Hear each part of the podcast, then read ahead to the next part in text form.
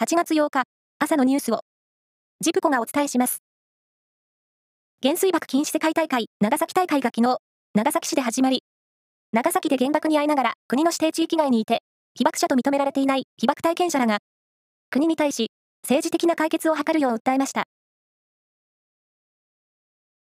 ウクライナ南部にある、ロシアが占拠しているザポロジエ原子力発電所で6日、使用済み核燃料の貯蔵施設近くにロケット弾が着弾しました。ウクライナ側は、ロシアによる攻撃だとし、ロシアの関係者は、攻撃は、ウクライナ軍が行ったものだと主張しています。自民党総裁の岸田総理大臣は、あさって行う内閣改造と党役員人事をめぐり、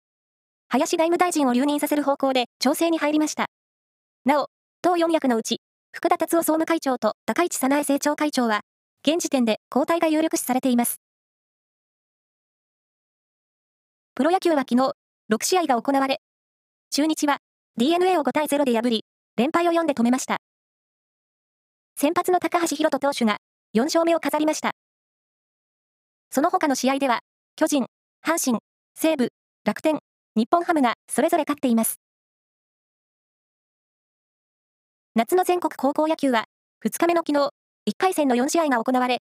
青森の八戸学院高生と、愛知の愛工大名電、山形の鶴岡東と滋賀の近江が勝って2回戦に進みました。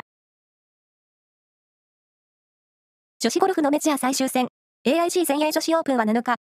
イギリス北部ガレーンのミワフィールドリンクスで最終ラウンドが行われ、2位から出た渋野日向子選手は、通算9アンダーで3位となり、逆転優勝はなりませんでした。三重県の鈴鹿サーキットでは、8体、鈴鹿8時間耐久ロードレース第43回大会が行われ、4日間で延べ4万4000人が来場しました。優勝したのは、ホンダのチーム HRC でした。以上です。